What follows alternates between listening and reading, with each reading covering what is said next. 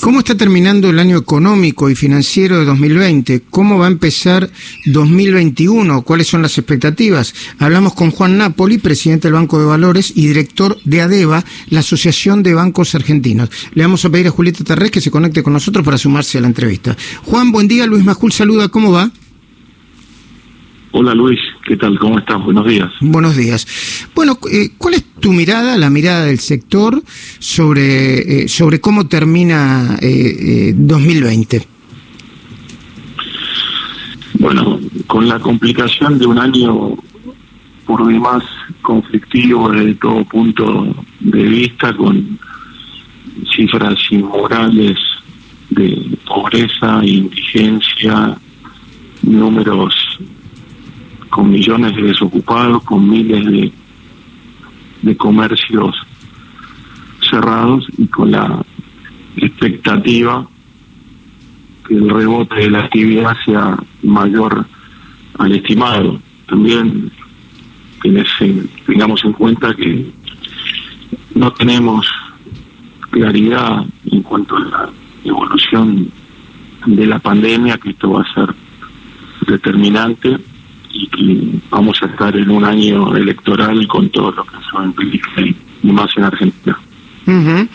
Eh, desde el punto de vista eh, estrictamente financiero, eh, estuvimos a punto de llegar a un dólar de 200, hoy no recuerdo cuánto por cuánto está, pero creo que está en 150 y pico, eh, 158. ¿Existe la posibilidad de que de nuevo se vuelva a desmadrar el blue, el contado con liqui, etcétera, etcétera? Bueno, yo una diferenciación, es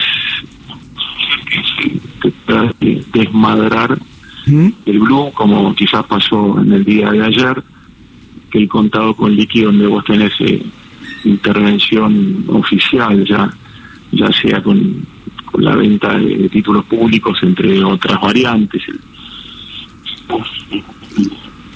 Estos últimos días. perdón, Juan Napoli, este, se pierde un poco la. la no sé ahí, si te está, ahí sí, ahí sí, ahí sí. Eh, te decía que en los últimos días el, el contado con LIC y el MEP estuvieron por debajo del, dólar solidario y esto es una situación atípica y hasta casi anormal. Eh, con lo cual, ante la, la pregunta concretamente, podría dispararte un poquito el ULU y depende de cómo se intervenga el contado con y el MEP. Yo lo veo más, más posible de ese lado porque en un lado tenés intervención y del otro lado no.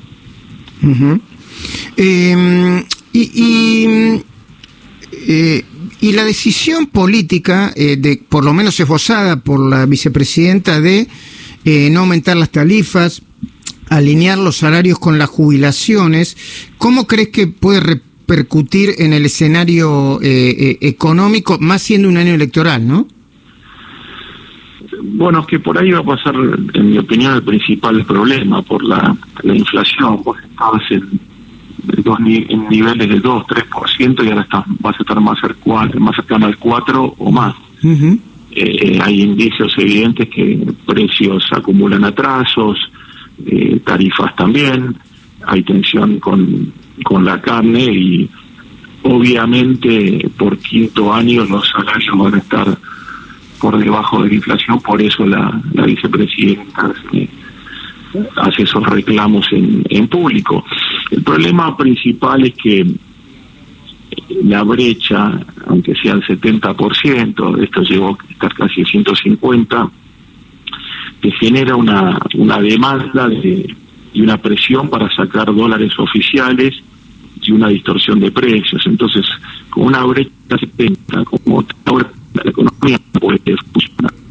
Y con un riesgo país de 1.400 tampoco. Entonces, estamos viviendo lo que yo calificaría como una tranquilidad.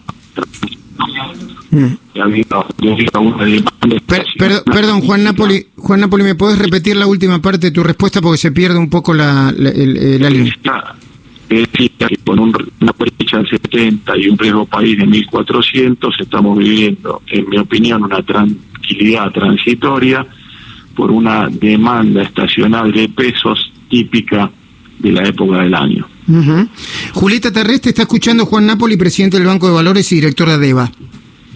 ¿Qué tal, Julieta? Sí, buenos, días. ¿Cómo estás? Eh, la pregunta tiene que ver con, ayer conocimos la venta de una compañía energética a manos de un grupo inversor argentino y lo que llamó la atención de ese comunicado fue el valor de la compañía, lo que se pagó por esa empresa respecto de lo que cuesta en la bolsa de valores y lo que debería costar si esa misma empresa estuviera operando en otro país de la región. Este tipo de situaciones de compraventa o de fusiones adquisiciones se va a empezar a dar por el bajo valor que tienen las empresas argentinas en este momento. ¿Cómo lo ves? Eh, yo lo que veo más de, más allá de esta operación puntual, he visto muchas veces donde los valores, o en muchas ocasiones donde los valores estuvieron en estos niveles ridículos, donde lo que no recuerdo es la falta de compradores.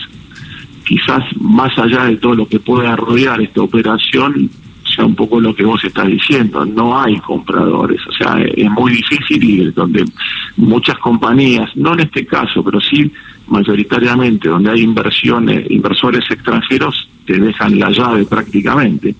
Eh, entonces no me llama la no me, no me llama la atención eh, el precio, pero sí hay hay hay muchas cosas para analizar en esa transacción en particular, más allá del precio. Bueno, eh, eh, hablando con Juan Napoli, uno eh, hace la composición del lugar de que hay un problema que está muy fuertemente vinculado con la economía, que es la falta de rumbo. Ahora, con un, con un rebote en, el segundo semestre del año, con un rebote de la economía, que la verdad que hay, eh, eh, hay mucha dispersión en los datos de, a cuánto va a llegar ese rebote. Eh, ¿La falta de rumbo se disimula? O sea, si la economía rebota y empieza a crecer, aunque sea poco, ¿la falta de rumbo se puede disimular, Juan Napoli? No, para mí no. Mm. Más allá de que los datos en algunos casos puedan ser auspiciosos, no hay nada peor que falta de sustancia, inconsistencia, eh, estado de indefensión, inseguridad jurídica.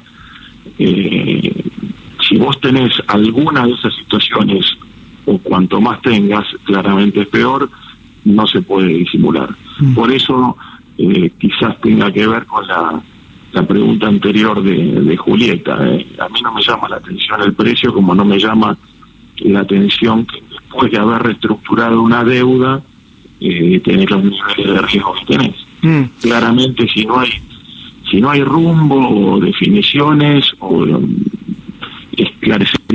llamarlo como vos quieras, no, no lo vas a poder disimular. Mm. Y la última por mi parte, no sé si Julieta tiene otra, eh, Juan Napoli, es eh, hace unos 20 días antes de, del acto en, el Estadio Único de La Plata, eh, eh, existía la, percepción de que se podía arreglar con el Fondo Monetario a principios de año, eh, marzo, abril incluso. esa percepción, a partir de lo que dijo Cristina Fernández de Kirchner, puede, puede llegar a ser errónea, o sea, se puede demorar aún más el acuerdo con el Fondo Monetario afectando la, la, la política macroeconómica. Bueno, es un poco lo que me decías antes, Luis, la falta de rumbo o la inconsistencia. Acá es clave que cierres con el fondo antes de abril. Vos entre el fondo en abril y el Club de París en mayo debes entre ambos 7.300 millones de dólares.